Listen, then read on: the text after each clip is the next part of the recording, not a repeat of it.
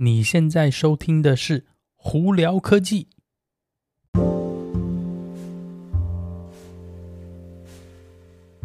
嗨，各位观众朋友们，大家好，我是胡老板，呃，欢迎来到今天的嗯新版的胡聊科技吧，应该这么说。我们这次要采用一个不同的方式，是这个一方面呢，影影片会上 YouTube，另一方面呢。呃，录音档呢也会在 Podcast 上头哦。那我们今天就来跟大家分享一下这几天的这个呃电动车，呃，主要都是多数都是电动车的新闻啦。那这几天呢，新闻真的是蛮多的，尤其是昨天晚上又来了一个很无无预警的一个大新闻呢。我们在这里跟大家分享一下哦。首先，昨天晚上蛮大的一个新闻就是 Volvo 呢现在也要加入。使用特斯拉的充电头的这个行业了，就是在美国这边哦。那我们之前就有跟大家聊过嘛，包括福特、GM，然后还有 Rivian，甚至还有考虑到，比方说 Hyundai 在考虑，啊 Mercedes 也在考虑。那现在呢，Volvo 也昨天发布的时候，他们在下也会要使用特斯拉的这个 NACS 的接头哦。那之前的话，我们就叫它 TPC，那现在的真正的名字叫做 NACS 哦，就是 North American Charging Standard 哦。在这边之后呢，有我们也会用这个来跟大家讲有关，就是这就是特斯拉接头的这个缩写哈。好，那这个 NACS 的接头在 Volvo 这边呢的其实说法跟福特跟 GM 是一样的，是他们二零二四年呢就会开始使用特斯拉的这个一系列的这个超充站呢，但是还是会 CCS 的接头为主哦。呃，但呃车主们呢会收到一个转接头，所以呢你就可以到超特斯拉超充站去使用哦。呃，那从二零二五年开始呢，全系列的 Volvo 车子在美国呢会使用特斯拉的 NACS 接头在那边生产，也就是说，未来呢，你只要到任何特斯拉的那个充呃超级充电站啊、充电桩，或甚至就是过夜充啊，或还有这特斯拉的这旅充呢，都可以使用哦。我觉得这个再下来呢，在美国呢是一个非常大的事情，因为你看，陆陆续续已经好几家大厂已经开始用特斯拉的接头，你想特斯拉自己本身嘛。Volvo，然后再来是福特、GM，呃，这你看这么多这么多厂，那还有 Rivian 也是哦，五个，我们现在手上五个。那如果再下来呢，Mercedes 也考虑的话，Hyundai 不，Hyundai 也考虑的话，那其他的可能 Toyota、Honda 还有其他品牌，Mazda 等等这应该都会跟进哦。所以这对在未来在美国的 NAC 的接头其实有很大的这一个呃发展哦。那再来呢，跟着这个 NACS 的这个。跟进呢，美国另外一个非常大的这个充电桩的一家品牌呢，ChargePoint，现在也发布了新闻，是说他们再下来会也开始使用特斯拉的接头。那 ChargePoint 在美国早期是多数是以这 J1772 的接头在做，算是慢充，就是我们讲的过夜充的这种铝充这种速度哦。那呢，在他们也有超充站，只是可能超充的速度没有那么快，但是他们的。呃，多数呢，很多的这个大的停车场或怎么样呢，是有非常多的 Charge Point 的合作的。那 Charge Point 呢，现在讲说他们在下也要用 NACS 的接头的关系，那就比方说，它的充电桩会有 J1772 就是慢充，也会有 CCS 的接头，然后在下也会有特斯拉的接头哦。所以呢，你看，就连一家那个充电桩的品牌也开始这样做，就表示说 NACS 在美国这个是应该是会基本上非常有可能变成。就是应该算是统一的使用的这个充电接头哦。那还有另外一个新闻呢，一样也是往这个方向推，是什么？是 SAE 呢？就是美国这个 Society of Automotive 不 Automobile Engineers 哦，就 SAE 它是一个非常大的这个呃标准化的一个这个算是工会吗？就是一个一个。好吧，我们就临时把它讲到工会，如果是错的话，之后再跟大家讲啊。呃，整体来说，SAE 呢，他们管很多，比方说，呃，机油的里头的这个品质也是 SAE 要经过一个基准出来，那在那个汽车上都使用嘛。那现在呢，SAE 他也说了，他们再下来会要把 NACS 的接头要标准化。那这个标准化的用意是什么呢？是基本上他们会定出一个规格。呃，就是应该算是辅助加在特斯拉的这个规格上头，变说是你要真正符合 NACS 的接头的规格会是怎么样怎么样怎么样？那这样子呢，包括这个汽车品牌呢，还有呢充电桩的品牌，或者甚至要做那个制造就生产充电接头这些品牌呢，他们就会照着这个规格去做。这样子的话，大家都有统一的一个基本规格在，而不是说是大家一定要就是依赖特斯拉来做这件事情。那 SAE 他们已经讲了是他们在做了这个标准化的这个方向了，也就是说 NACS 在美国扎根，只要 SAE 一过，基本上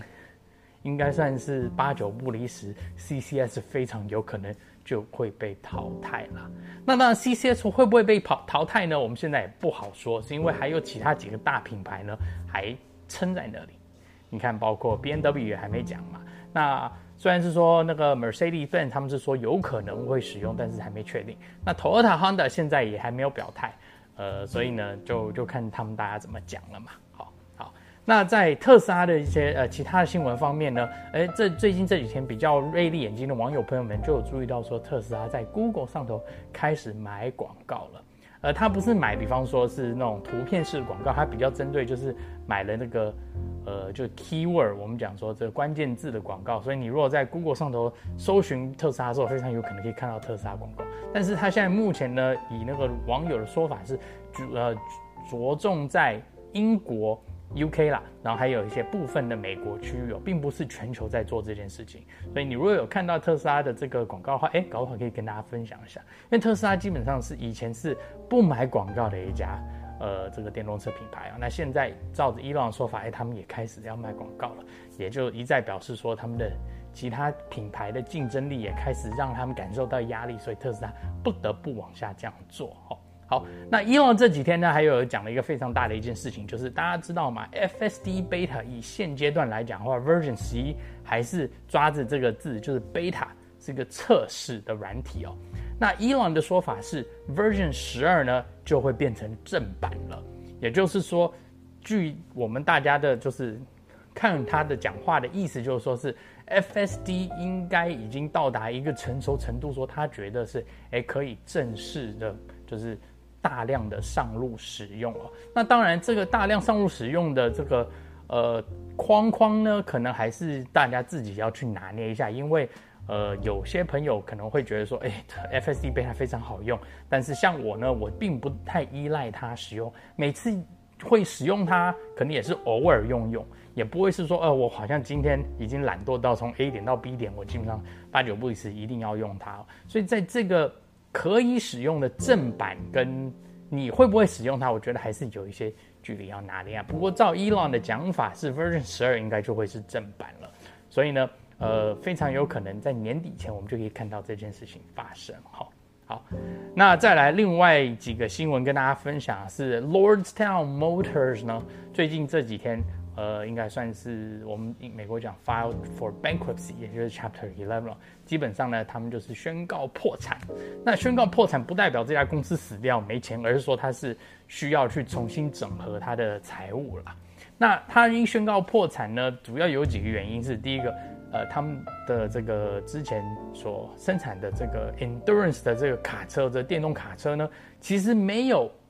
就是 pickup truck 没有呃到达他们的预期，并且还碰到一些很多问题。那甚至呢呃成本也好啦，工厂营运不当也好，设计的问题呢，还再加上它本身车子的这个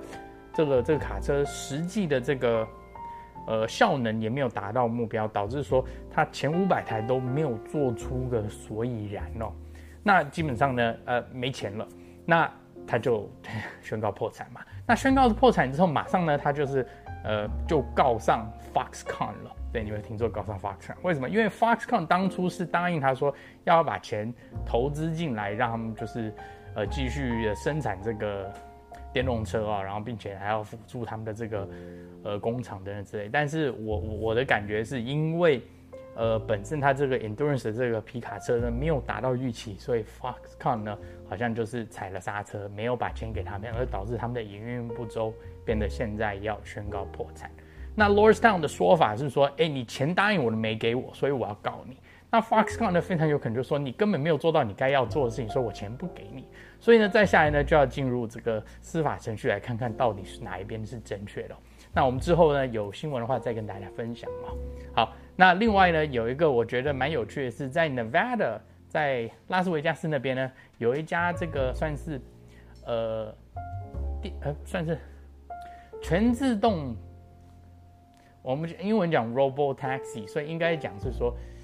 机械计程车吗？或者全自动无人的计程车？好，应该这样讲哦。一家公司叫 Zoox，Z O O X 哦。那他们呢，在那个 Nevada 呢这一段时间呢，已经有在自从六月十六号开始，已经在测试他们的一个是专门是用来载人的一个。无人的这个计程车，而不是去拿现有的车子去加东西上去，去改成一个无人计程车，而是真的是实际做了一台专门是无人计程车的车子出来。那这台车子呢，就是小小的、方方的，比较像有一个有点像面包车的一个概念，有点像很小一节的这个捷运那种车厢的。概念哦，那里头呢，他们是说可以坐四个人的。目前现阶段测速速度呢，可以每小时高达三十五英里，那最高时速可以高到达每小时七十五英里哦。那现阶段呢，他们在内华达 Nevada，在拉斯维加斯那边测试呢，是有一个一英里的一个圈圈，让他们在上路测试哦。那他们在希望是说，呃，在未来呢，呃，在加州呢，还有内华达州呢，可以呃，就是短程的用这种小的这种从 A 点到 B 点的这种无人计程车来。可能舒缓交通啊，或减少路上的这个阻塞。呃，在我个人觉得在，在在拉斯维加斯的话，其实应该算是蛮不错的一个那个呃做法，是因为你比方说从呃第一个赌场到另一个赌场到另一个酒店到酒店啊，这些 A 点到 B 点的中间只要固定的话，它有点像算是公交车的概念，就有点像 shuttle bus，就是你可以取代人的驾驶话，而且它反正只要走固定路线的话，呃。